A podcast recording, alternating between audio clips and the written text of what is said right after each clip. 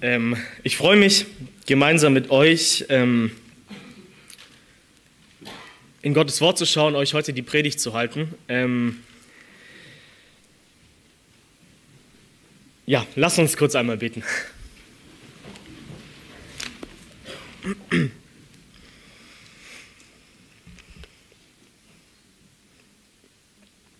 Jesus, wir danken dir, ähm, dass du zu uns reden möchtest. Wir danken dir für dein Wort, für deine Wahrheit. Ähm, wir danken dir fürs Evangelium, für dein Reden. Ähm, wir danken dir für deine Gnade. Und wir brauchen das auch heute Morgen. Ich brauche das, Herr. Ich, ja, man kann Dinge nicht einfach reproduzieren und auch Dinge, die vielleicht irgendwie mal gut geklappt haben, sind immer noch davon abhängig von deiner Hilfe. Und darum bitte ich dich jetzt auch für diese Predigt und danke dir, dass du dich zu deinem Wort stellen möchtest und ich vertraue auf die Kraft des Heiligen Geistes. Amen.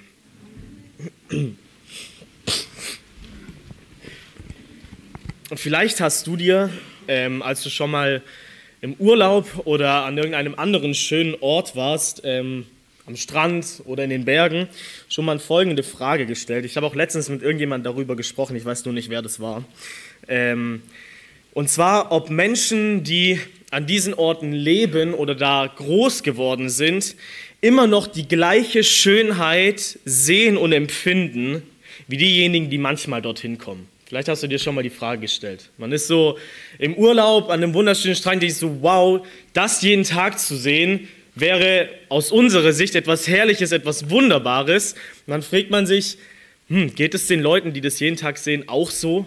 Also stehen die jeden Tag mit diesem Gefühl von Wow auf oder ähm, wird es irgendwann zur Routine, zur Gewöhnlichkeit? Ähm, ich habe darauf keine definitive Antwort. Ich wohne nicht am Strand. Ähm, ich erfreue mich auch nicht jeden Tag an unseren Wäldern, aber manchmal. Ähm, ja, wir Menschen, wir gewöhnen uns an viele Dinge. Vielleicht kennt ihr das auch. Ähm, man hört ein neues Lied und denkt sich, das ist so genial das ist so cool, das ist so schön. Man hört es in einer Woche hundertmal an und irgendwann hört es halt auf. Irgendwann höre ich das halt nicht mehr so oft an. In einem Jahr erinnere ich mich daran, ah, da gab es ja dieses Lied, das war gar nicht schlecht. Aber wir gewöhnen uns an Dinge und vielleicht anfängliche Begeisterung kann und klingt bei ganz, ganz vielen äh, Dingen ab. Ich denke, dass es uns in geistlichen Themen genauso gehen kann. Ich denke, wir können manchmal bestimmte Lehren aus der Heiligen Schrift für so selbstverständlich wahrnehmen, dass wir aufhören, in der gleichen Weise darüber zu staunen, wie wir es schon mal gemacht haben. Ein klassisches Thema davon ist ähm, ein Mensch, der zum Beispiel das erste Mal oder verstärkt mit, der, mit, der Thema, mit dem Thema der Erwählung konfrontiert wird und anfangen, nicht alle Menschen ärgern sich darüber, manche staunen einfach nur darüber und man denkt sich nur, wow, und ich gehöre dazu. Und irgendwann ist es halt ein Thema, ein Thema von vielen Themen. Reden wir darüber, reden wir darüber. Ja, ich weiß, ich kann das Heil nicht verlieren und was schauen wir als nächstes an? So, wir können uns auch an geistliche Dinge gewöhnen, auch an bestimmte Zusagen Gottes, die er uns versprochen hat, können zum Beispiel in den Hintergrund geraten, so dass wir nicht mit diesem freien Bewusstsein leben, was uns eigentlich in Christus gilt. Und ihr kennt vielleicht auch Phasen, ähm, die davon mit einer Begeisterung vom Evangelium geprägt sind, mit einer wirklich ja, starken, bewussten Hingabe zum Wort Gottes, in die Bibelstunden zu kommen, Predigten anzuhören und Phasen, wo man das Gefühl hat, das ist gerade eher Routine oder Disziplin geworden. Was auch gut und wichtig ist, dann nicht aufzuhören, sondern zu kämpfen. Aber es sind Phasen. Und mit Sicherheit kennt ihr aber auch wieder die Befreiung, wo man sagt, ey, diese Predigt hat zu mir gesprochen wie schon lange keine mehr. Das Thema, das wir uns heute in der Predigt anschauen, ist nichts Neues gar nichts Neues. Das ist etwas sehr, sehr Grundlegendes. Ähm, genauer gesagt wollen wir uns heute mit dem Thema der Bekehrung beschäftigen. Wir wollen uns heute mit dem Thema der Bekehrung beschäftigen, mit deinem, wenn du dazu gehörst, mit deinem menschlich sichtbaren Start deines Lebens mit Jesus. Es hat verschiedene Gründe, warum ähm, ich mich heute für diese Predigt entschieden habe. Ähm, wir haben uns am Freitag mit der Jugend damit beschäftigt und ich bin mir bewusst, dass wir uns hier mit dieser Predigt mit den Anfangsgründen des Glaubens beschäftigen. Also ich hoffe von ganzem Herzen, dass es nicht für dich neu ist. Ähm, wenn ja, ist es nicht schlimm. Es ist gut, ähm, diese Dinge zu hören. Und mir ist bewusst, dass es vor allem eben ein Erinnern ist und vor allem etwas, wo so viele, die hier an Christus glauben, etwas, was, sie schon, was, Mensch, was ihr schon getan habt. Ähm, in Hebräer 6, wo von diesen Anfangsgründen des der, ähm, Glaubens die Rede ist, nennt er unter anderem zwei Dinge. Er nennt die Buße von toten Werken und den Glauben an Gott. Und letztendlich sind das die zwei Facetten, die wir in der Bekehrung eines Menschen ähm, finden können.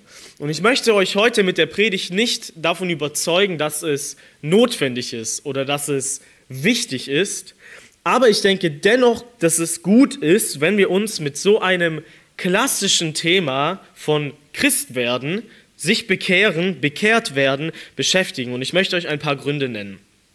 Äh, ein äh, Ziel, das ich mit der Predigt heute verfolge. Zum einen möchte ich, dass wir feststellen, wie befreiend das Evangelium von Jesus ist. Die Lehre von der Bekehrung, wie die Schrift uns präsentiert, ist kein Druckmittel, keine Last, kein Gebot des Menschen auferlegt wird, sondern die Einladung zur Freiheit in Christus. Das möchte ich heute mit euch entdecken. Ich möchte, dass wir anhand der, der biblischen Lehre der Bekehrung nochmal noch mal neu entdecken und wahrnehmen, wie gnädig und freundlich Gott ist. Wozu ruft Gott uns eigentlich auf? Was möchte er von uns? Und der letzte Punkt, hängt alles miteinander verwoben, aber ich will es mal in vorsichtiger Weise so ausdrücken.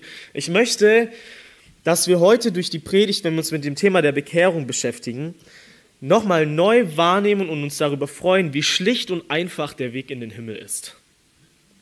In Christus ist es so leicht. In Christus ist es nicht schwer, in den Himmel zu kommen. Gar nicht schwer. Ich weiß, dass es ähm, dass, dass ähm, Jesus sagt, bei Menschen ist es unmöglich, gerettet zu werden. Ich weiß, es ist vollkommen von Gott abhängig.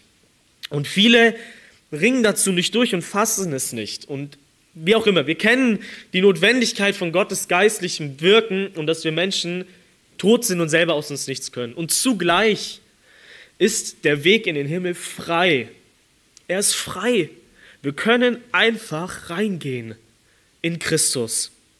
Und eben diese Gnade, dieses Geschenk, diese Tatsache soll durch dieses ähm, Thema der Bekehrung groß werden. Je nachdem, wie wir, wie du geprägt wurdest, kennst du Bekehrung, ich habe es schon erwähnt, als ein geistliches Druckmittel.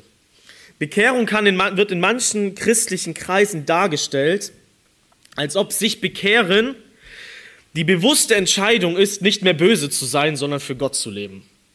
Und das ist Bekehrung. Hör auf, böse zu sein und gib die Mühe, jetzt besser zu sein. Und so füllen Menschen Bekehrung. Ähm, es wird so umgesetzt, bei Kindern und Jugendlichen zum Beispiel, die etwas äh, charakterlich zum Beispiel etwas schwieriger sind, ähm, etwas herausfordernd sind, dann kann eindringlich die Frage gestellt werden, bist du bekehrt? Hast du dich bekehrt? Und es wird in Situationen reingesprochen, wo, ja, da hat jemand versagt, da war jemand böse und die Lösung dafür ist, hast du dich bekehrt. So kann die Bekehrung gebraucht werden. Das ist aber nicht Bekehrung im biblischen Sinne. Ähm, wir wollen eben genauso entdecken anhand der Heiligen Schrift, wozu ruft uns Gott auf, was ist die Wahrheit, was ist Bekehrung und welchen Zusammenhang sehen wir darin von Buße und Glaube und von dem Wirken Gottes im Evangelium. Eine der grundlegendsten Fragen unseres Glaubens, die zum Beispiel der Kerkermeister gestellt hat, ist, was muss ich tun, um gerettet zu werden? Was soll ich machen, um in den Himmel zu kommen, um das Paradies zu halten, um ewiges Leben zu bekommen?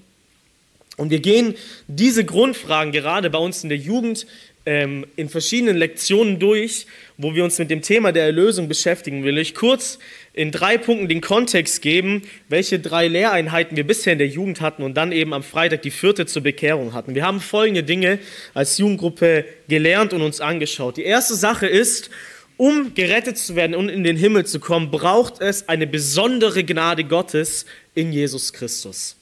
Es braucht nicht einfach nur eine allgemeine Güte und Gnade Gottes, die allen Menschen widerfährt, sondern es braucht eine besondere rettende Gnade in Christus. Zweitens, um gerettet zu werden, braucht es eine heilige Berufung Gottes in der Verkündigung des Evangeliums.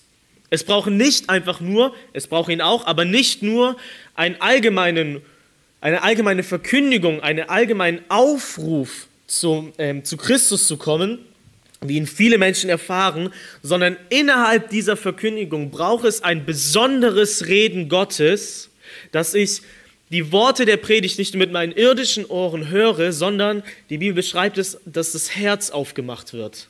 Und dass ich, dass ich das als persönliches Reden Gottes empfinde, eine heilige, heilige Berufung. Und drittens, um gerettet zu werden, braucht es eine neue Geburt. Es braucht eine Wiedergeburt. Es braucht das lebensspendende Wirken des Geistes Gottes, weil wir ohne diese neue Geburt, die dem Geist, der Geist bewirkt, erstens das Reich Gottes nicht sehen und zweitens nicht hineingehen können. Ohne die Wiedergeburt, und das stellt die Wiedergeburt sehr an den Anfang der, ähm, der Rettung, und ist auch der Grund, warum, die, warum ähm, wir bekennen, dass die Wiedergeburt vor Buße, vor Glauben, vor der Bekehrung stattfinden muss, weil ein Mensch gar nicht sehen kann, warum er sich bekehren soll, wozu er sich bekehren soll, was Gott in Christus bereitet hat. Er kann das Evangelium, das Reich Gottes nicht wahrnehmen. Vielleicht ist es Desinteresse, vielleicht ist es Ablehnung. Es braucht eine Wiedergeburt, um es zu sehen. Und es braucht eine Wiedergeburt, damit Menschen reingehen. Damit Menschen sagen, die Dinge, die Gott in Christus bereitet hat, gehören jetzt auch mir. Und ich glaube daran und ich möchte mit Christus leben. Und dann kommen wir eben zum vierten Punkt, der diese Predigt heute ist. Die Art und Weise, wie Gott diese Dinge, die ich gerade eben beschrieben habe, schenkt, wie Gott Menschen rettet, sind auf der einen Seite unsichtbar und ein Geheimnis. Ich höre nicht eine Stimme vom Himmel, die nicht von einem Menschen kommt, die sagt, und jetzt glaube. Das, das hören wir nicht. Wir nehmen es in unserem inneren Menschen wahr, du bist gemeint, und ja, das sollte ich tun, wenn Gott diese besondere Gnade schenkt. Aber auch wenn dieses rettende Wirken Gottes in der geistlichen Welt für uns verborgen ist, gibt es eine sichtbare Welt, in der wir konkrete Kennzeichen davon wahrnehmen können. Und das ist unter anderem die Bekehrung als Start in das christliche Leben. Menschen sterben nicht und landen im Himmel und wundern sich, wie sie dorthin gekommen sind. Wir werden alle darüber staunen, dass wir, wenn wir in Christus sind, dass wir, als, als, dass Gott uns als Sünder dorthin gebracht hat. Wir werden darüber staunen, aber wir wissen warum. Versteht ihr? Wir, es ist nicht so, dass dann, ah ja, übrigens, ich hatte dir irgendwann mal eine Wiedergeburt geschenkt und da gab es so etwas wie das Evangelium. Ich so, ah, nie gehört, aber schön, dass ich hier bin.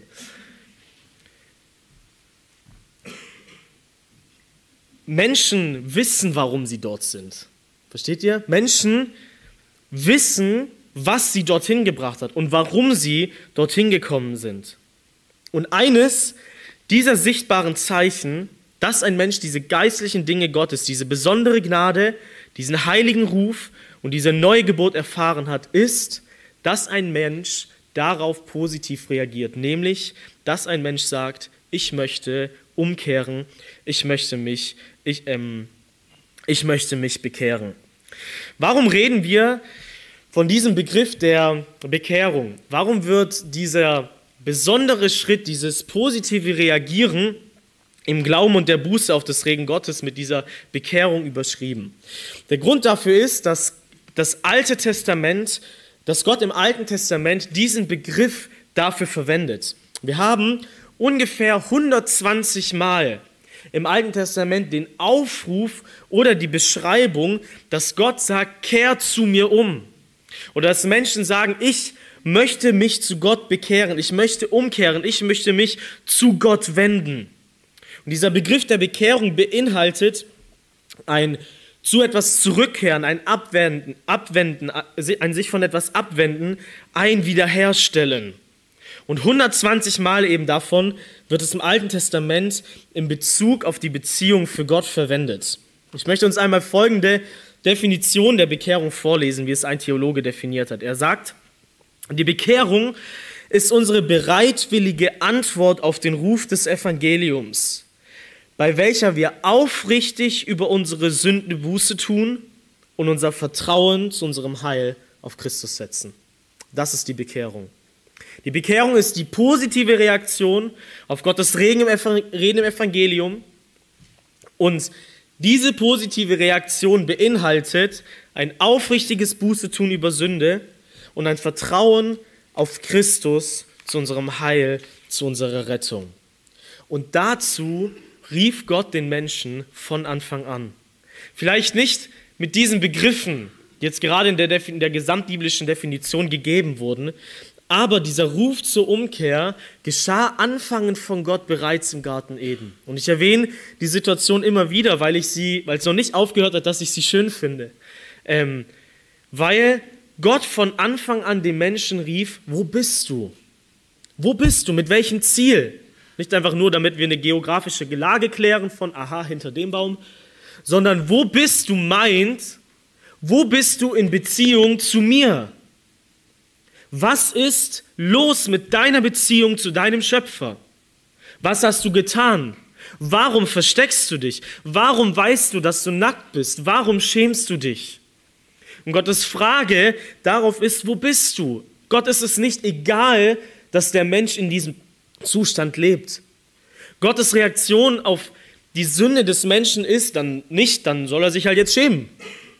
Dann soll er halt damit klarkommen, dass er nackt vor mir steht. Dann soll er halt damit klarkommen, dass eine Distanz zwischen uns ist. Sondern Gott beginnt zu rufen, wo bist du? Und diese Worte, wo bist du, finden in der gesamten Schrift in den Propheten einen Widerhall, in dem Gott sagt, komm zu mir, kehrt um. In anderen Worten, wo bist du? Ich möchte ähm, ein paar Beispiele aus dem Alten Testament vorlesen, um diesen Ruf der Bekehrung ähm, aufzuzeigen und genauso an diesen einzelnen Stellen zu definieren und zu füllen, zu was Gott aufruft und was zur Bekehrung gehört. Die erste Stelle ist in Joel Kapitel 2. Joel Kapitel 2, Vers 12.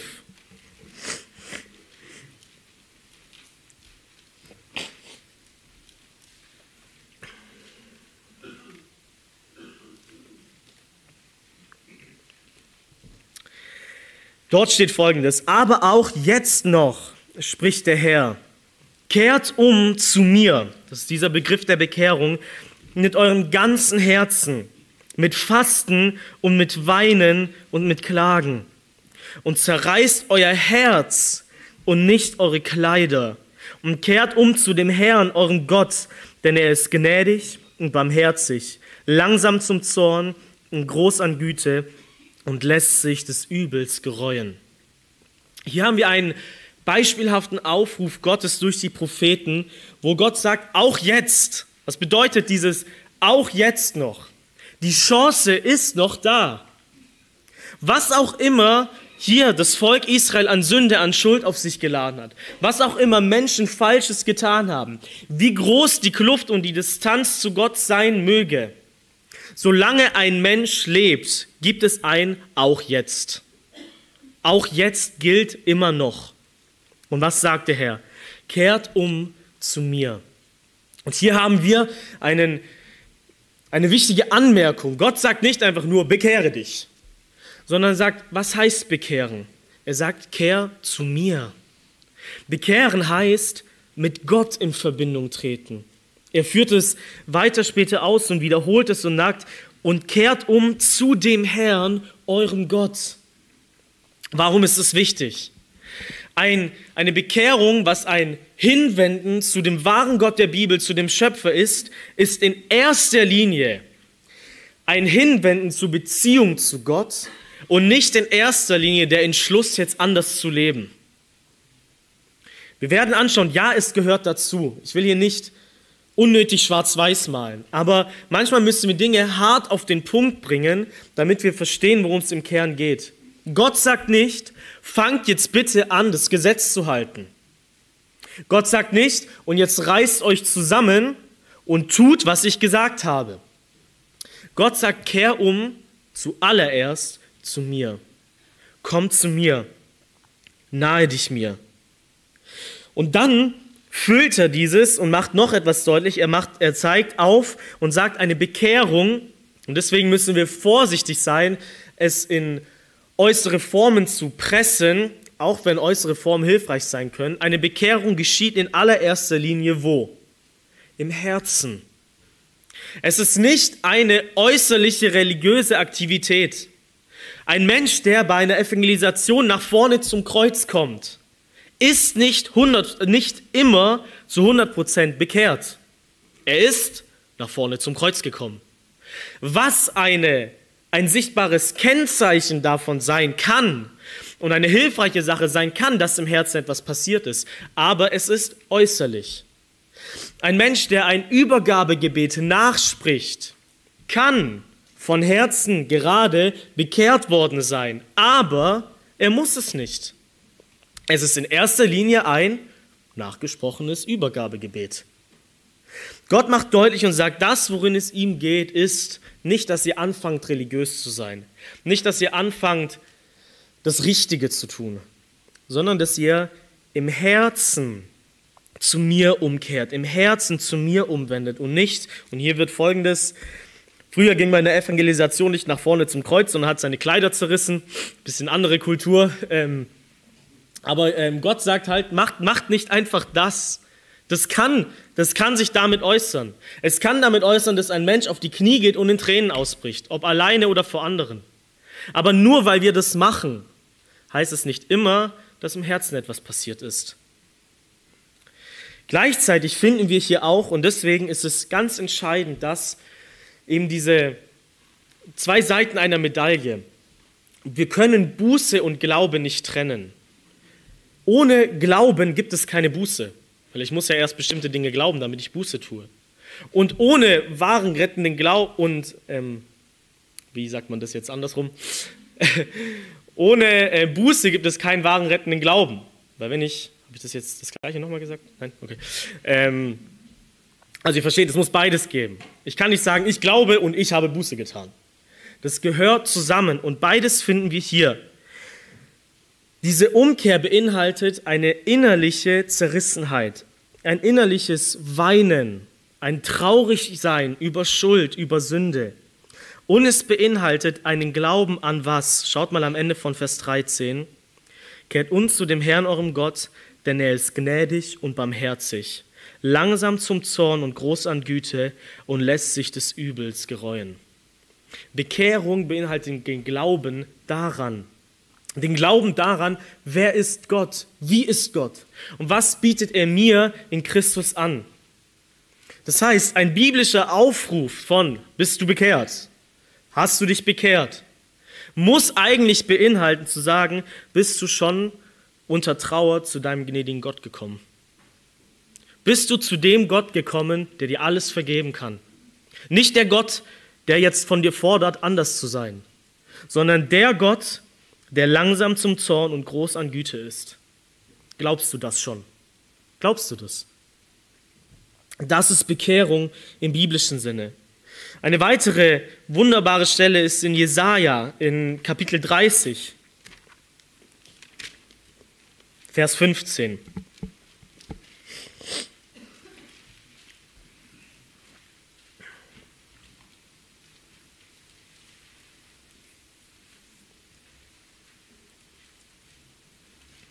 in Jesaja Kapitel 30, Vers 15 dort steht, denn so spricht der Herr, Herr, der Heilige Israels. Durch Umkehr und durch Ruhe würdet ihr gerettet werden. Im Stillsein und im Vertrauen würde eure Stärke liegen. Aber ihr habt nicht gewollt. Wir haben hier wieder diesen Begriff der Umkehr, wieder diesen Aufruf Gottes zur Bekehrung Und wir finden hier weitere Details, was eine Bekehrung beinhaltet, indem es ausgeschmückt wird. Also es wird hier zum einen deutlich, durch Umkehr und Ruhe würdet ihr gerettet werden. Also es ist tatsächlich eine Antwort auf die Frage, was muss ein Mensch tun, um gerettet zu werden? Umkehren. Er muss zu Gott umkehren, sonst gibt es keine Rettung. Aber Gott zeigt hier und füllt hier, was so eine Umkehre, Umkehr beinhaltet. Es ist nicht eine Umkehr, jetzt anzufangen, besondere oder bestimmte Werke zu tun. Es ist nicht eine Umkehr, jetzt besonders aktiv und fromm zu sein, sondern wie füllt Gott hier Umkehr? Er sagt, durch Umkehr und Ruhe. Bekehrung ist nicht die Entscheidung, jetzt aktiv zu werden, sondern Bekehrung ist die Hinwendung, jetzt ruhig zu werden. Das ist Bekehrung. Bekehrung heißt, ich komme jetzt vor Gott zur Ruhe. Mein Gewissen, mein Herz kommt zur Ruhe. Ich komme zur Ruhe davon, mir seine Gunst, seine Liebe erarbeiten zu müssen. Ich komme zur Ruhe, dass ich denke, ich muss mir seine Liebe oder den Himmel erkaufen. Ein Mensch, der umkehrt, wird ruhig. Dazu ruft Gott auf. Umzukehren beinhaltet ruhig zu werden in dem, was Christus getan hat. Das Evangelium ist nicht Gottes Aufruf, jetzt dein Bestes zu geben. Das Evangelium ist die Botschaft, dass Gott sein Bestes für Sünder gegeben hat. Das ist das Evangelium. Gott hat sein Bestes, sein Kostbarstes für Sünder gegeben. Christus hat für dich heilig gelebt. Christus hat Werke vollbracht. Christus war vollkommen. Christus hat Versuchungen widerstanden. Christus hat die Strafe getragen und, es, und gesagt, es ist vollbracht. Christus hat gearbeitet. Und Bekehrung heißt, ich komme darin jetzt zur Ruhe. Genauso wie der Mensch, nachdem Gott sechs Tage gearbeitet hat, wie er an seinem ersten Tag in dem ruhen durfte, was Gott für ihn vorbereitet hat und wie er genießen durfte, was Gott ihm geschenkt hat. So schattet Gott eben darin vor und sagt, in die wahre ewige Ruhe kommt ein Mensch, wenn er sich da endlich entspannt und sagt, Jesus hat es für mich gemacht. Das ist Bekehrung. Und wenn du nicht zu dieser Ruhe gekommen bist, dann liegt es entweder an falscher Erkenntnis oder an falschem Erkenntnis, falschem Verständnis von Bekehrung oder dass du dich noch nicht bekehrt hast, sondern dass du halt noch arbeitest, wie ein Sklave, und dass du noch nicht frei bist. Gott füllt es weiter und sagt, Bekehrung heißt zur Ruhe kommen, es heißt still sein und im Vertrauen Stärke finden. Und hier haben wir wieder beides. Ähm, Umkehr und was gehört dazu? Vertrauen. Es gehört Glaube dazu. Es ist der Glaube, das von da, Vertrauen darauf, dass ich in Christus zur Ruhe kommen kann, dass Gott meine Stärke ist und dass ich in ihm Rettung finde und sie mir nicht erschaffen muss. Diese, Beke diese Bekehrung und diese, dieses Ruhigwerden, dieses Stillsein, es ist ähm, eine interessante Formulierung, also Gott sagt, sei ruhig, ähm, hör auf zu reden, hör auf, irgendwie irgendwas zu machen, damit du gerettet wirst, sondern guck, glaub einfach. Sei still. Ich habe alles gemacht. Du musst nicht mal ein lautes Übergabegebet sprechen, tu ich es mal so übertragen. Auch wenn aus dem Mund kommt, wovon das Herz voll ist. Diese Bekehrung, dieses Umwenden zu Gott geht also einher, ich möchte es nochmal auf den Punkt bringen, eben mit diesem, mit einer inneren Betroffenheit, einem inneren Wahrnehmen und Trauer über Schuld und Sünde, aber zugleich ist man nicht dieser, diesem schlechten Gewissen überlassen, sondern weiß, dass man sich damit an den gnädigen Gott wenden kann, der Vergebung schenkt. Es ist dieses Umwenden, ruhig zu werden in Christus. Ja, dazu gehört auch, was wir in Jesaja 55 lesen, können mit mir ein paar Kapitel vorgehen. Jesaja Kapitel 55, Vers 7.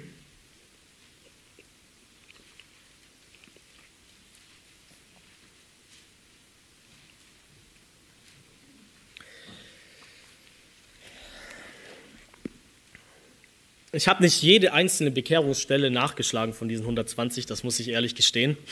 Aber an sehr, sehr vielen Stellen ist dieser Aufruf zur Bekehrung, zur Umkehr verknüpft mit einer Darstellung, was Gott in Christus getan hat, verknüpft mit einer Entfaltung des neuen Bundes, verknüpft mit einer Entfaltung von Gottes gnädigem Wesen. Ähm, und das Gleiche haben wir hier ähm, in Jesaja 55, wo Gott dazu aufruft, zu kaufen und zu essen, satt zu werden, ewiges Leben zu bekommen, ohne Geld, ohne Kaufpreis, indem wir unser Ohr zu etwas neigen und hören, und Gottes ewigen Bund in Christus, seine sichere Gnade wahrnehmen. Also das ist der, der Kontext, was Gott zuerst entfaltet. Und dann ruft er in Vers, ab Vers 6 und 7 zu folgendem auf. Sucht den Herrn, während er sich finden lässt. Ruft ihn an, während er nahe ist. Der Gottlose verlasse seinen Weg und der Mann des Frevels seine Gedanken und er kehre um zu dem Herrn, so wird er sich seiner erbarmen und zu unserem Gott, denn er ist reich an Vergebung. Ja, warum, warum nehme ich diese Stelle? Wir haben hier etwas, was wir schon vorher hatten, neben den Hinweis darauf, dass Gott voller Erbarmen ist und reich ist an Vergebung. Gott hat nicht nur ein bisschen Vergebung, so 99 Prozent, aber für ganz hat es auch nicht gereicht, sondern es heißt, er ist reich an Vergebung.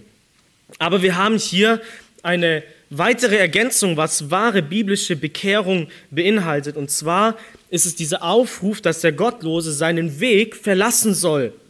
Und auch wieder, ähm, Gott geht tiefer und sagt, ja, es geht darum, welchen Weg du gehst, wie du dein Leben gestaltest, wie du, was du priorisierst, was dir wichtig ist, wie du auf andere Menschen reagierst, wie du Gott gegenüber reagierst, was du für Gott oder ohne Gott machst.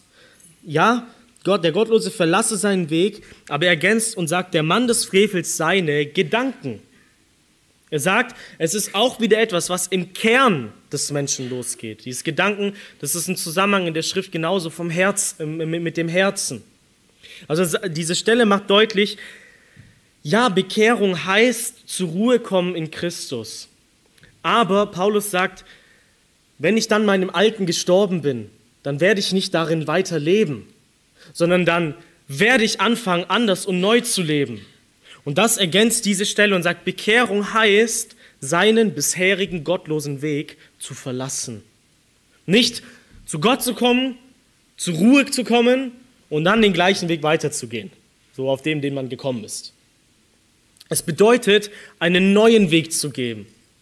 Kein Weg der Perfektion, kein Weg, wo wir niemals wieder sündigen, aber ein Weg, wo wir in unserem Versagen, in unserer Schwachheit auf Christus blicken und darin stark werden, darin unser Gewissen zur Ruhe bringen und darin verändert werden. Das Neue Testament, da drückt Paulus es in 1. Thessalonicher 1, Vers 9 folgendermaßen aus, wie ihr euch bekehrt habt zu Gott von den Abgöttern. Und schaut mal, wie er es hier formuliert. Er sagt, wie ihr euch bekehrt habt zu Gott von den Abgöttern.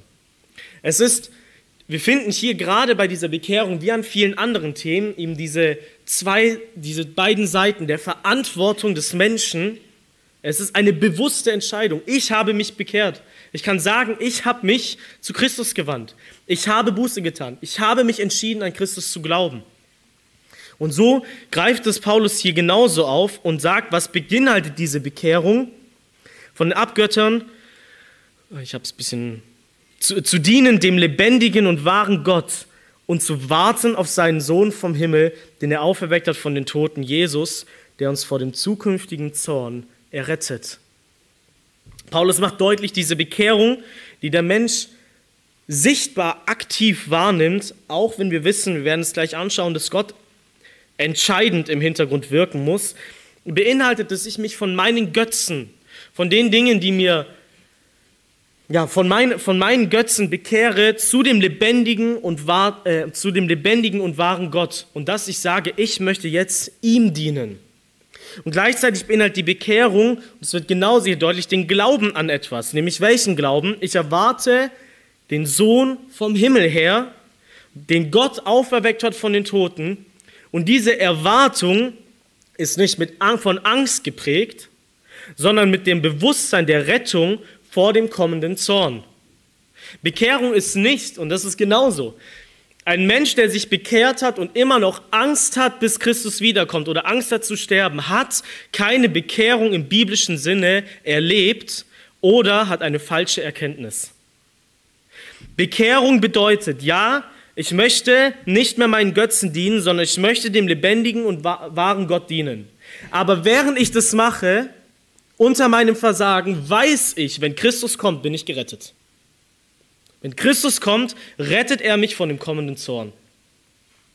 So viele Menschen meinen sich zu bekehren und haben diese Gewissheit nicht. Bekehrung, biblische Bekehrung geht mit Heilsgewissheit einher, weil ich jetzt zur Ruhe gekommen bin. Auch wenn ich mir vornehme, jetzt anders zu leben durch Christus. Ich erwarte den Sohn, der mich vor dem zukünftigen Zorn errettet.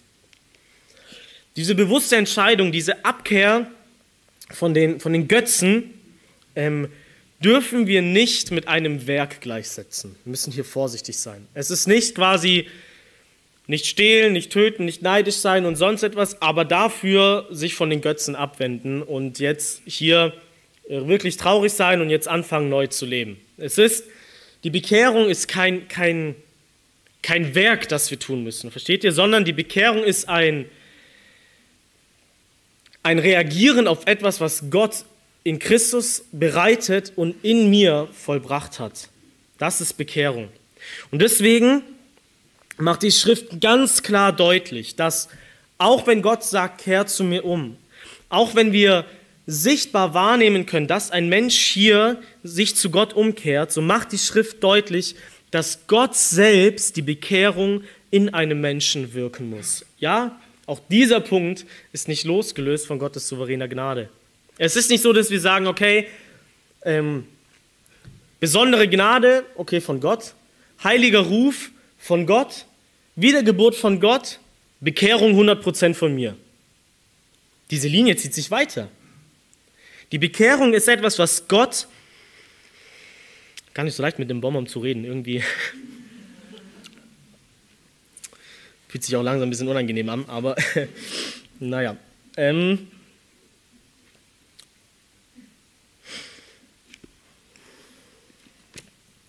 wir finden genauso eben in der Schrift ähm, die Tatsache, dass, dass Gott diese Dinge schenken muss. Schlag mit mir einmal den Propheten Jeremia auf, und zwar Jeremia Kapitel 10, Vers 23. Auch wenn Jeremia einer der Propheten ist, durch die Gott zur Umkehr, zum Glauben, zur Buße aufgerufen hat, hat er durch Jeremia den Menschen aber auch deutlich gemacht, was es braucht, damit ein Mensch auf diesen Ruf Gottes reagiert.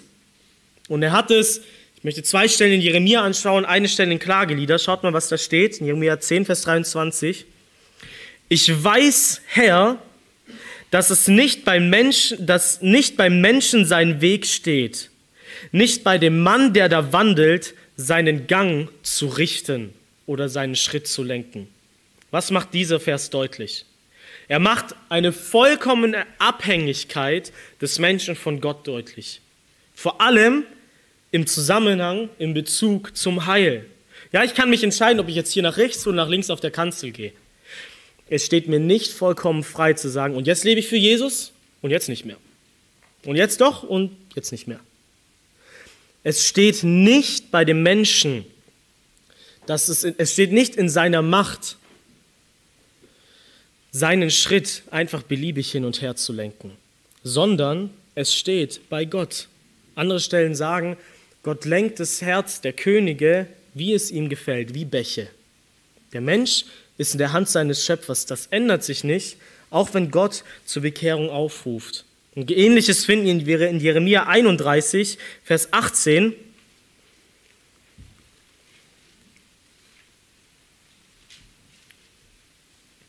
Ich möchte den, das Ende von dem Vers vorlesen.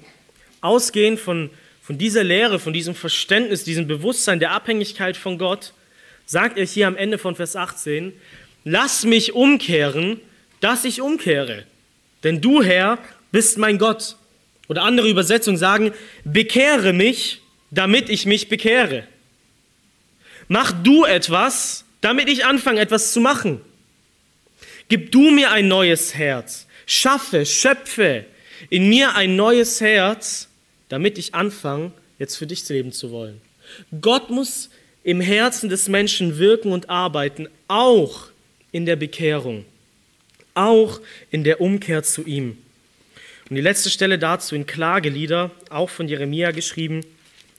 In Klagelieder 5, Vers 21 heißt es, Herr, bring uns zu dir zurück, dass wir umkehren. Erneuere unsere Tage wie vor Alters. Also wieder diese Bitte, dieser Aufruf an Gott, du musst uns zu dir zurückbringen, damit es äußerlich wahrnehmbar ist, dass wir zu dir uns bekehrt haben dass wir zu dir kommen. Die Bekehrung ist ein Geschenk Gottes, ein Wirken von ihm an unseren Herzen.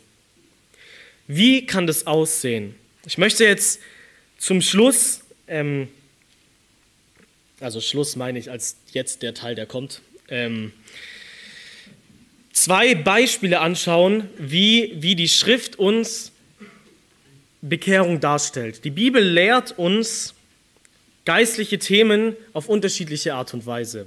Es gibt dogmatische Lehrsätze, die wir bei Paulus finden. Wenn du deinem Herzen glaubst, ähm, dass Christus Herr ist, mit deinem Mund bekennst, dass er ihn aus den Toten auferweckt hat, wirst du gerettet werden. Das ist sehr steril und klar und direkt und eindeutig. Ja? Ähm, denn aus Gnade seid ihr rettet durch den Glauben, dass sich aus euch Gottes Gabe ist es. Nicht aus Werken, damit niemand sich rühme. Das ist prägnant, fertig. Da gibt es nichts zu diskutieren in diesem Sinne. Die Bibel, die Bibel beschreibt uns aber, was Bekehrung, was wahre Buße und wahrer Glaube ist, auch in anderer Weise. Und ich möchte zwei Beispiele anschauen. Die eine Art und Weise, wie die Bibel das darstellt, ist in einem Lied, in einem Psalm. Und die zweite Art und Weise, die wir anschauen möchten, um wahrzunehmen, was zu wahrer Bekehrung gehört, ist ein, äh, die Schilderung eines Gespräches. Die Schilderung, wie ein Mensch mit Jesus redet und sich gerade bekehrt und was da dazugehört. Ähm, prinzipiell ist es egal, womit wir anfangen. Ich würde aber gerne mit Psalm 51 starten. Der Psalm 51 ist auch bekannt eben als Bußpsalm oder ein Psalm, den David geschrieben hat, nachdem er Ehebruch gegangen hat, den Mann ähm, von dieser Frau hat umbringen lassen und jetzt von Gott durch den Propheten Nathan überführt wird und seine, seine Sünde, seine Schuld erkennt und ja, diese Situation jetzt in einem Lied verarbeitet, indem wir genauso in Liedform, in einer anderen Art und Weise wie bei Paulus, vereinzelte Aspekte finden, die zu wahrer Bekehrung, zu wahrer Buße gehören. Ähm, ich möchte vorlesen ab Vers 3. Ähm, und ich lese zuerst bis Vers 6. Sei mir gnädig, o oh Gott, nach deiner Güte. Nach der Größe deiner Erbarmungen tilge meine Übertretungen. Wasche mich völlig von meiner Ungerechtigkeit und reinige mich von meiner Sünde. Denn ich kenne meine Übertretungen und meine Sünde ist beständig vor mir. Gegen dich, gegen dich allein habe ich gesündigt und ich habe getan, was böse ist in deinen Augen, damit du gerechtfertigt wirst, wenn du redest, für rein befunden, wenn du richtest. Siehe, in Ungerechtigkeit bin ich geboren und in Sünde hat mich meine Mutter empfangen. Was nehmen wir hier in dieser Schilderung von wahrer Buße wahr? David ist sich bewusst, dass das, was er getan hat, keine Kleinigkeit war. David muss nicht überlegen und sagen, ja gut, was habe ich eigentlich jetzt nochmal falsch gemacht? Sondern diese Buße, dieses, diese wahre Buße geht damit einher, dass er ein Bewusstsein für seine Schuld hat. Er sagt in Vers 5, denn ich kenne meine Übertretungen und meine Sünde ist beständig vor mir. Es Buße ist kein, oh, das war ja jetzt ein blöder Fehler und ich glaube, ich mache jetzt einfach so weiter. Und das ist jetzt nicht so gut gelaufen, aber komm, ich lasse es hinter mir. Wahre Buße David sagt, meine Sünde ist beständig vor mir. Das ist eindringlich. Es ist nicht etwas, ein, ein Schuldbewusstsein, wo es leicht ist, einfach an etwas anderes zu denken, sondern es ist ein konkretes, starkes Bewusstsein, dass man gesündigt hat, dass man schuldig geworden ist. Was ergänzt er hier noch? David ist sich bewusst, dass die Sünde, die er begangen hat, ein Problem mit Gott verursacht. Er sagt in Vers 6, gegen dich, gegen dich allein habe ich gesündigt und ich habe getan, was böse ist in deinen Augen.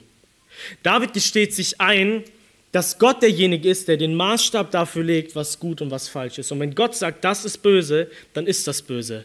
Egal, wie wir, das Menschen, wir Menschen das ähm, schön, schön reden wollen. Und er sagt, was ich zwischenmenschlich begangen habe, ich, auch wenn er hier sagt, gegen dich allein habe ich gesündigt, das soll quasi eine Betonung ähm, unterstreichen. David weiß genau, dass es nicht richtig äh, Bathseba gegenüber war und dass es auch nicht ihrem Mann gegenüber richtig war, so im Sinne von hauptsächlich nur gegen Gott. Aber er macht hier, unterstreicht sie damit, was ist das Hauptproblem dahinter? Das Hauptproblem von Sünde ist nicht, ah, es ist schöner, wenn wir alle nett zueinander sind. Das Hauptproblem von Sünde ist nicht, es ist schwieriger auf der Welt, wenn Menschen böse sind. Das Hauptproblem von Sünde, das Hauptproblem von Böse sein ist, es richtet sich gegen Gott. Gott hat ein Problem damit. Und wahre Buße gesteht sich das ein. Wahre Buße hat, ordnet diese Sünde, vor, diese Sünde vor Gott ein. Und David geht noch weiter. David sagt nicht, ja, das war ein schlechter Tag von mir. Normalerweise passiert mir so etwas nicht. Eigentlich bin ich nicht so. Vielleicht habt ihr selber schon mal sowas gedacht oder gehört oder gesagt oder wie auch immer. Hm, ja, normalerweise bin ich nicht so drauf. Außer jeden Tag, wenn du hungrig bist. Ähm, in Vers 7 macht er das deutlich und sagt, siehe, in Ungerechtigkeit bin ich geboren und in Sünde hat mich meine Mutter empfangen. Was bekennt er hier? Und sagt, das war nicht ein kleiner Fehler, das bin ich. So bin ich geboren, in Sünde. In und das bin ich als Mensch von Grund auf. Gott muss mir nicht vergeben, dass ich einzelne Dinge falsch gemacht habe. Gott muss mir vergeben, was ich bin, was ich im Herzen bin. Gott muss mir dem Sünder vergeben und nicht einfach nur einzelne böse Sachen rauslöschen. Dein Herz, unser Herz im Kern ist das Problem. Nicht das, was rauskommt, ist das Produkt. Es geht schon früher los. Und David bekennt es, wahre Buße bekennt es und sagt, so bin ich als Mensch. Aber, und jetzt, ich habe es bewusst ein bisschen diese Reihenfolge verändert, was ist jetzt dieses Kostbare an wahrer Buße? David hat jetzt nicht nur diese Dinge geschrieben und lag depressiv den Rest seines Lebens jetzt da und dachte sich so, oh Mann, das wird mit mir nicht gut. Was hat David mit diesem Schuldbewusstsein gemacht? Was hat er gemacht? Wie ist David damit umgegangen, dass er sagt, meine Sünde ist beständig vor mir und ich weiß nicht, wer ich davon loswerde? Was David gemacht hat, ist, er hat mit Gott darüber gesprochen. Er hat es nicht Gott verheimlicht. Er hat es Gott nicht schön geredet. Er hat nicht versucht, selber damit klarzukommen, sondern all das, was wir gerade vorgelesen haben, hat er Gott gesagt. Und er hat gleichzeitig auch in der Buße an etwas geglaubt. Und das sind diese zwei Seiten. Was hat er geglaubt? Vers 3 sei mir gnädig, o oh Gott, nach deiner Güte. Wahre Buße, wahre Bekehrung beinhaltet den Glauben daran, dass Gott ein Gott ist, der gnädig ist, ein Gott ist, der gütig ist, der große Erbarmung hat und Übertretungen tilgen kann. Vers 4, ein Gott, ein Gott, der in der Lage ist, uns völlig reinzuwaschen, uns völlig von unserer Schuld zu reinigen. Das beinhaltet Bekehrung und wahre Buße. Mit dieser Trauer und diesem Wahrnehmen der Schuld gehe ich zu dem, der sie mir nehmen kann. Und ich glaube daran, dass er sie mir völlig nehmen kann und mich völlig reinwäscht. Was gehört noch zur wahren Buße? Ich habe vor, vorher immer wieder erwähnt, dass auch wenn die Bekehrung, die Abkehr von den Götzen hin zum lebendigen Gott ähm, ist, dass diese Dinge, die geschehen nicht in erster Linie durch Vorsätze und einen neuen Willensentschluss, sondern schaut mal nach Vers 12, was zu wahrer Buße und wahrer Bekehrung gehört. Vers 12 sagt, schaffe mir Gott ein reines Herz und erneuere in meinem Innern einen festen Geist. David weiß, von wem es kommen muss, dass das Herz rein wird. Nicht, er meint jetzt hier nicht einfach nur rein gewaschen, sondern dass aus dem reinen Herzen jetzt reine Dinge rauskommen. Es ist etwas, was Gott schaffen muss. Deswegen ist die Bekehrung, diese Hinwendung zu Gott immer nicht nur die Bitte um Vergebung, sondern es ist auch der Glaube und das Vertrauen daran, von wem die Veränderung kommt. Bekehrung ist nicht, ich möchte mir jetzt anstrengen, mein Bestes zu geben, sondern ich bitte Gott, in mir etwas zu schaffen, was ich selber nicht schaffe.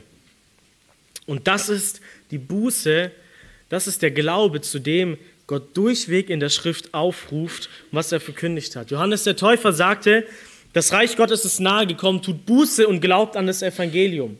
Bekehrt euch.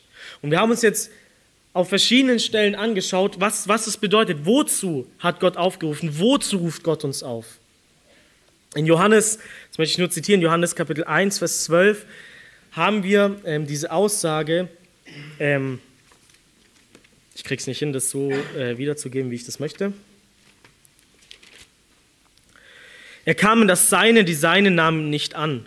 So viele ihn aber aufnahmen, denen gab er das Recht, Kinder Gottes zu werden, denen, die an seinen Namen glauben. Der Vers geht damit weiter, dass deutlich wird, sagt er, wer sind es diejenigen, die machen? Okay, das sind diejenigen, die von Gott wiedergeboren wurden. Aber gleichzeitig sagt der Text auch, was ist das sichtbare Kennzeichen der Wiedergeburt? Die Wiedergeburt, auch wenn sie geistlich und übernatürlich und ein Geheimnis ist, hat eine sichtbare Frucht, nämlich Menschen nehmen Jesus auf. Menschen glauben an Jesus und das wird deutlich. Dieses denen, die ihn aufnahmen, dieses Wort aufnehmen meint, sich an etwas greifen, sich an etwas klammern. Das ist aufnehmen. An Christus zu glauben, sich zu bekehren, bedeutet zu sagen, ich klammere mich an Jesus. Ich klammere mich an Jesus. Das ist Bekehrung. Und ich möchte das jetzt nicht machen, aber wir können durch die Schrift gehen, dass es Stellen gibt, die nur von Glaube reden, ohne Buße. Und dass es aber, und das war mir neu, viele, viele Stellen gibt, die nur von Buße reden, ohne Glaube. Weil das nicht voneinander zu trennen ist. Wir haben erst heute in der Schriftlesung in Lukas 24 gelesen, da sagt Jesus, und in seinem Samen sollen Buße und Vergebung der sündig gepredigt werden, alle Nationen. Ja, sollen die nicht auch irgendwas glauben? Steht, da steht nichts von Glauben. Da steht von Buße und Vergebung soll gepredigt werden. Die Schrift macht deutlich, zur Buße gehört der Glaube und zum Glauben gehört die Buße. Nicht einfach nur ein Verständnis darüber und ein Wissen darüber, okay, was, wer ist Jesus und was hat er gemacht. Nicht einfach nur eben das Hören des Evangeliums. Nicht einfach nur ein, ich habe kein Problem damit. Nikodemus hatte kein Problem mit Jesus, aber er war nicht bekehrt. Nikodemus ging zu Jesus und sagt, Meister, wir wissen, dass du von Gott bist. Und die Dinge, die du sagst und tust, das ist, du musst von Gott sein. Nikodemus war nicht bekehrt.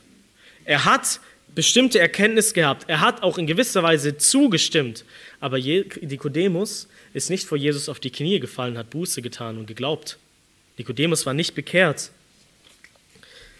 Die Bekehrung ist, ich weiß um meine Sünde und das Evangelium.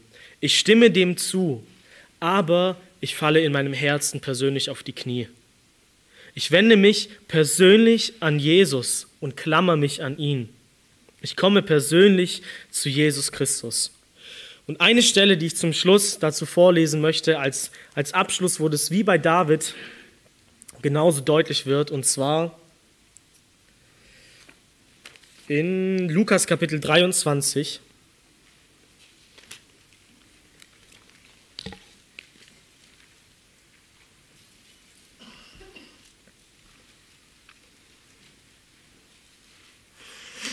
Und ich möchte Vers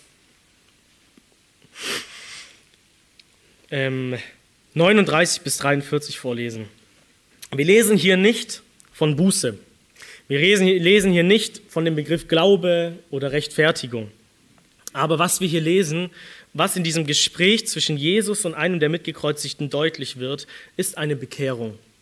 Und ich mache dieses Beispiel auch deswegen, weil ähm, das, dieses Gespräch im Herzen mit Gott kann unterschiedlich aussehen. Ich muss nicht diese bestimmten, manchmal geht es mir so, hm, nee, sorry, das sage ich nicht. ähm, manchmal bei bestimmten Themen wünscht man sich, dass Leute bestimmte Begriffe verwenden. Vor allem, wenn es ähm, zum, also Vor allem, wenn es zum Beispiel um, um das Thema des Glaubens ist, wer ist Jesus für dich? Oder ähm, ja, wenn, wenn Menschen ein Bekenntnis ihres Glaubens ablegen, dann wünscht man sich manchmal, ich glaube an die Erbsünde, ich war, ich war verloren, ich wurde wiedergeboren, Christus hat mich gerechtfertigt, in ihm bin ich erlöst, ich habe Buße getan und glaube, und jetzt habe ich das ewige Leben. Manchmal wünscht man sich so etwas, also ich zumindest. Aber die aller, aller, aller wenigsten äußern das so. Das bedeutet aber nicht, dass sie nicht das Gleiche erfahren haben. Menschen sind ganz, ganz, ganz unterschiedlich und Gott geht unterschiedliche Wege und sie glauben all das. Aber es muss, sich nicht, muss nicht bedeuten, dass es sich so äußert. Und deswegen finde ich das so schön, wie äh, hier an dieser Stelle, die wir jetzt lesen wollen, wie dieses Bekehrungsgespräch sich äußert. Schauen wir mal rein.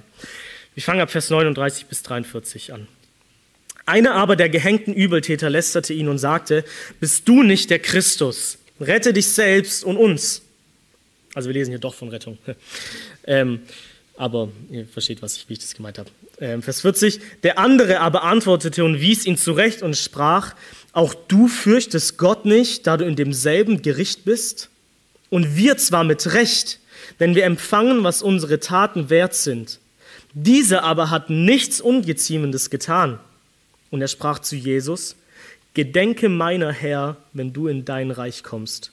Und er sprach zu ihm, Wahrlich, ich sage dir, heute wirst du mit mir im Paradies sein. Was lernen wir über dieses Bekehrungsgespräch? Zum einen, Vers 40, wir finden hier, dass in diesem Menschen eine Gottesfurcht vorhanden ist. Mit dem Hintergrund, ja, Gott muss es wirken und so weiter. Äh, das möchte ich jetzt nicht in der Seite runterkippen, aber wir möchten wahrnehmen, was hier steht, ähm, was vorhanden ist. Er sagt, du fürchtest Gott nicht. Er weist ihn auch zurecht und sagt, wie redest du mit Jesus? Es ist ein Respekt vorhanden, was den Schöpfer angeht und den Erlöser. Gleichzeitig sagt er hier genauso auch, du fürchtest Gott nicht, da du in demselben Gericht bist. Es ist ein Glaube daran, was wir gerade erleben, ist ein Gericht. Wir werden bald sterben. Und was wir da haben sollten, ist Gottesfurcht, weil wir dem Schöpfer begegnet werden, begegnen werden. Das gesteht er sich ein. Dann in Vers 41 sagt er, wir hängen hier mit Recht. Es ist kein Leugnen der Schuld. Es ist kein, ja, muss es jetzt sein. Er sagt, wir hängen hier zurecht. Der Sünde sollt ist der Tod. Wir empfangen, was unsere Taten wert sind. Es ist ein Verständnis darüber, wie grausam und dramatisch Sünde und ihre Konsequenz ist. Was finden wir noch am Ende von Vers 41? Im Gegensatz dazu ein Bekenntnis zu Jesus. Dieser hat nichts Ungeziemendes getan. Wer ist Jesus? Der Schuldlose. Derjenige, der nichts getan hat, weswegen er hier eigentlich hängen sollte. Und was finden wir dann noch? Mit diesem, das redet er zu seinem Kollegen. Jetzt redet er mit Jesus. Schaut mal. Und jetzt redet er direkt mit Jesus. Nicht irgendwie, mit irgendje, mit irgendeinem Mittler. Er redet direkt mit Jesus und sagt und sprach zu Jesus, Gedenke meiner Herr, wenn du in dein Reich kommst. Es ist so eine schlichte Aussage, aber mit diesem Hintergrund, was macht er deutlich? Er sagt, wer ist Jesus? Er ist der Herr. Er ist der souveräne König aller Könige. Dieser Herr ist, hat sich nach dem Tod nicht in Luft aufgelöst, sondern er geht in ein Reich. Ein ewiges, unsichtbares Reich. Und dieser Herr muss nicht mal was tun, sondern es reicht, wenn er nur an mich denkt. Es reicht einfach nur, wenn er an mich denkt. Und dann komme ich da auch hin. Und das ist dieser, was in dieser Buße und diesem Glaube in so schlichten Worten, er sagt hier nicht, sei mir dem Sünder gnädig, er sagt hier nicht, Christus, ich erwarte von dir Erlösung und Rechtfertigung. Er sagt, Herr, bitte denk an mich, wenn du in dein Reich kommst. Denk einfach an mich. Denk an mich. Und ausgehend von dieser Bekehrung finden wir hier die Reaktion und den Zuspruch Jesus. Was sagt Jesus? Und so kommt ein Mensch in den Himmel. Heute wirst du mit mir im Paradies sein. So einfach ist es. So einfach. Und es ist der, dieser Mann, der hatte keine Zeit, das wieder gut zu machen. Der hatte keine Zeit, jetzt ganz, ganz viel positive Frucht in seinem Leben zu bringen. Dieser Mann hatte keine Möglichkeit, wie, wie, wie der Zöllner, der siebenfach zurückgegeben hat. aber es hat gereicht. Wir müssen Jesus, müssen Jesus nicht zurück, nichts zurückgeben. Bekehrung ist, ja, ich möchte jetzt Gott dienen, aber das ist kein, ich gebe dir jetzt irgendwas zurück, um das jetzt wieder auszugleichen, sondern es ist Dankbarkeit. Und gleichzeitig finden wir hier, was auch immer dieser Mann getan hat. Wir wissen nicht, warum er hier am Kreuz hängt. Hat er einen umgebracht? 100? Hat einen Terroranschlag gemacht? Hat er, was weiß ich, für wie viele Sünden begangen? Jesus sagt, heute bist du mit mir im Paradies. Diese Bitte, denke an mich, reicht aus, um alle Sünden auszulöschen. Das ist eine Stelle, an die ich immer wieder sehr, sehr gerne denke. Und es ist die letzte Stelle, die ich für heute mit uns anschauen möchte. Was muss ein Mensch tun, um gerettet zu werden? Wir haben uns das heute entfaltet in der Bekehrung, durch Buße und Glaube in Christus zur Ruhe kommen, Sünde eingestehen, sich im Glauben an ihn, witten, an ihn wenden und ihn bitten, dass er uns vergibt, hier ausgedrückt, dass er an uns denkt. Und das Herrliche ist, wenn ein Mensch das macht, dann denkt Jesus auch wirklich an ihn. Dann denkt er an ihn. Dann steht, gilt und steht diese Zusage, wenn du heute stirbst, wirst du im Paradies sein und nicht woanders. Und ich hoffe, dass eben in dieser Entfaltung, in dieser Darstellung, diese Dankbarkeit und diese schlichte, freie Gnade, die so simpel ist, ähm, einfach groß wurde, wie unser Herr ist und dass wir dankbar diese Frage beantworten können, bist du bekehrt? Dann kann ich sagen, ja, ich bin bekehrt. Ich bin zu Christus gekommen und deswegen habe ich all diese Dinge. Ähm, ich möchte euch einladen, aufzustehen zu einer Gebetsgemeinschaft und ihr dürft danach gerne stehen bleiben, weil wir dann ein Lied gemeinsam singen wollen.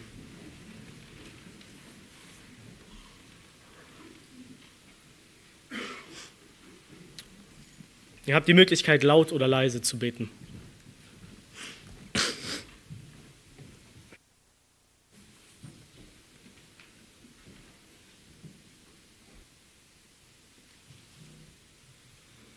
Jesus, ich möchte dir auch danken für diese Gnade, für diese, für diese Freiheit, für dein Reden, auch dass du zu mir hattest.